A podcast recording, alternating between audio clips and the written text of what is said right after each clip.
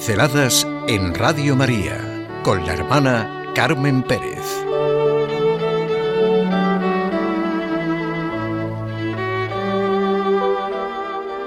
Consejos de Don Quijote. Hay dos capítulos de la segunda parte del Quijote, el 42 y el 43, que recogen un discurso con unas ideas intelectuales y morales sensatas, unas perlas filosóficas de sentido de la vida, de humor y de pensamiento crítico, muy necesarias en nuestro momento. Los duques, unos aristócratas aragoneses que les hospedan en su palacio, han creado un entramado de falsa vida caballeresca. El duque chantajea a Sancho con la promesa del gobierno de la ínsula. Y por esta razón Don Quijote quiere aconsejar a Sancho en este difícil camino de la vida como mar proceloso y de la política golfo profundo de confusiones. Dos hechos fundamentales y le habla desde la experiencia y desde la mejor sabiduría que es la tradición cristiana. En estos capítulos se ve ya eso que dice Unamuno de que la relación entre Don Quijote y Sancho es una relación afectiva, mientras que Sancho parece que se conduce del realismo al idealismo, Don Quijote va dejando el idealismo y se transforma en realista. Solo cinco consejos muy concretos de Don Quijote a Sancho. Primeramente, oh hijo, has de temer a Dios, porque en el temerle está la sabiduría, y siendo sabio, no podrás errar en nada. ¿Cómo podemos hacer nada sin tener en cuenta nuestra débil condición, nuestra dependencia del Padre Dios? El pobre individualista ignora la presencia de Dios en la vida humana y no siente la presencia del hermano. ¿Cómo decimos todos los días, porque lo lógico y normal es que lo digamos, Padre nuestro? Sin Dios no se alcanza el equilibrio. Esto lo tiene que tener en cuenta Sancho para desempeñar con éxito la función de gobernador de la ínsula. Esto lo tiene que tener en cuenta toda persona, porque lo más personal es lo más universal. Lo que hace bueno a uno, hace bueno a todos, y al revés. Lo segundo, has de conocerte a ti mismo, que es el más difícil conocimiento que puede imaginarse. Del conocerte saldrá el no hincharte como la rana, que quiso igualarse con el buey. Este consejo evoca la inscripción del templo de Apolo en Delfos, cuyo lema Sócrates hizo suyo, conocerse a sí mismo. Es el primer paso para saber cómo te puedes equivocar y así evitar los errores. Aquí está esa verdad que nos dice tanto el Señor en el Evangelio.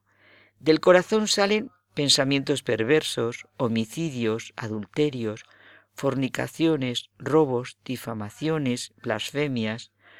Una y otra vez tenemos que ser conscientes de que vemos la paja en el ojo ajeno y no vemos la viga en el nuestro.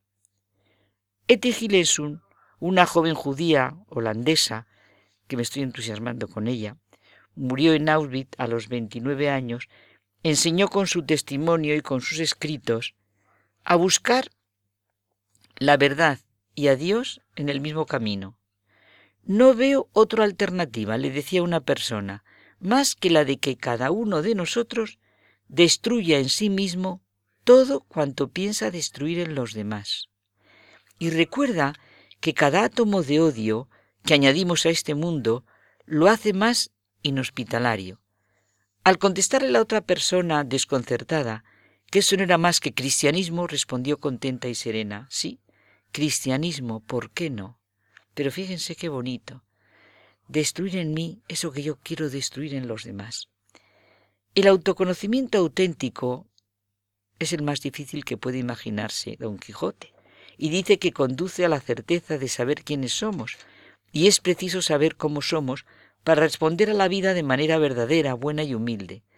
Es también una advertencia para no despreciar ni ocultar nuestro pasado. Este consejo nos lleva de la mano al siguiente. Préciate más de ser humilde y virtuoso que pecador soberbio. La humildad, que como dice Teresa de Jesús, es andar en verdad, es una virtud de alto contenido ético y moral, en donde la virtud nos lleva a la verdadera riqueza de nosotros mismos. No importa la procedencia de uno ni de su linaje, importa el respeto a la persona. La humildad es la base de toda grandeza. La persona humilde es cercana, respetuosa, capaz de admirar, y reconocer al otro. Hicimos un comentario sobre estos consejos, José Manuel y yo, en el espacio entre tú y yo del programa mucha gente buena, y necesito decirles lo que él decía. Realmente conocernos nos permite un juicio justo sobre los demás, que siempre será más benigno porque el verdadero conocimiento siempre lleva a la humildad y ello a la petición de auxilio divino. Y al humilde, esto me encanta, nada le humilla. Es una frase que siempre me repito para saber dónde tengo el nivel de orgullo. Pues nosotros como José Manuel, ¿verdad? A repetirnos. Al humilde nada le humilla. O sea, es una frase que yo me voy a repetir para saber dónde tengo el nivel de orgullo. Y rápidamente el cuarto. La sangre se hereda y la virtud se aquista. Eso es la virtud. Se alcanza, se adquiere.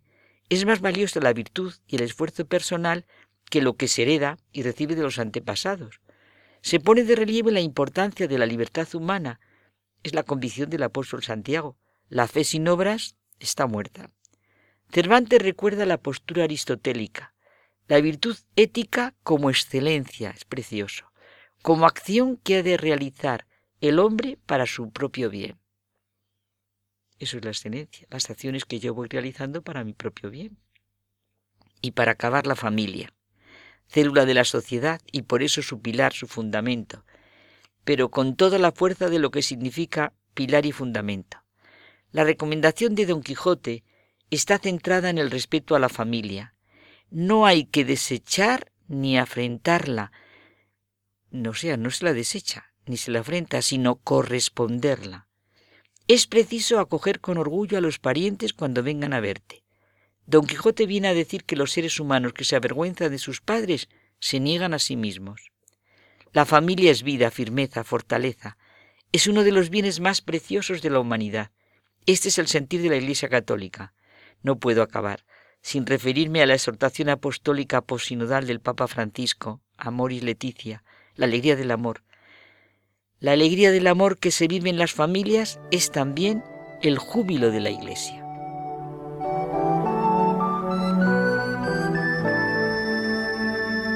Pinceladas en Radio María con la hermana Carmen Pérez.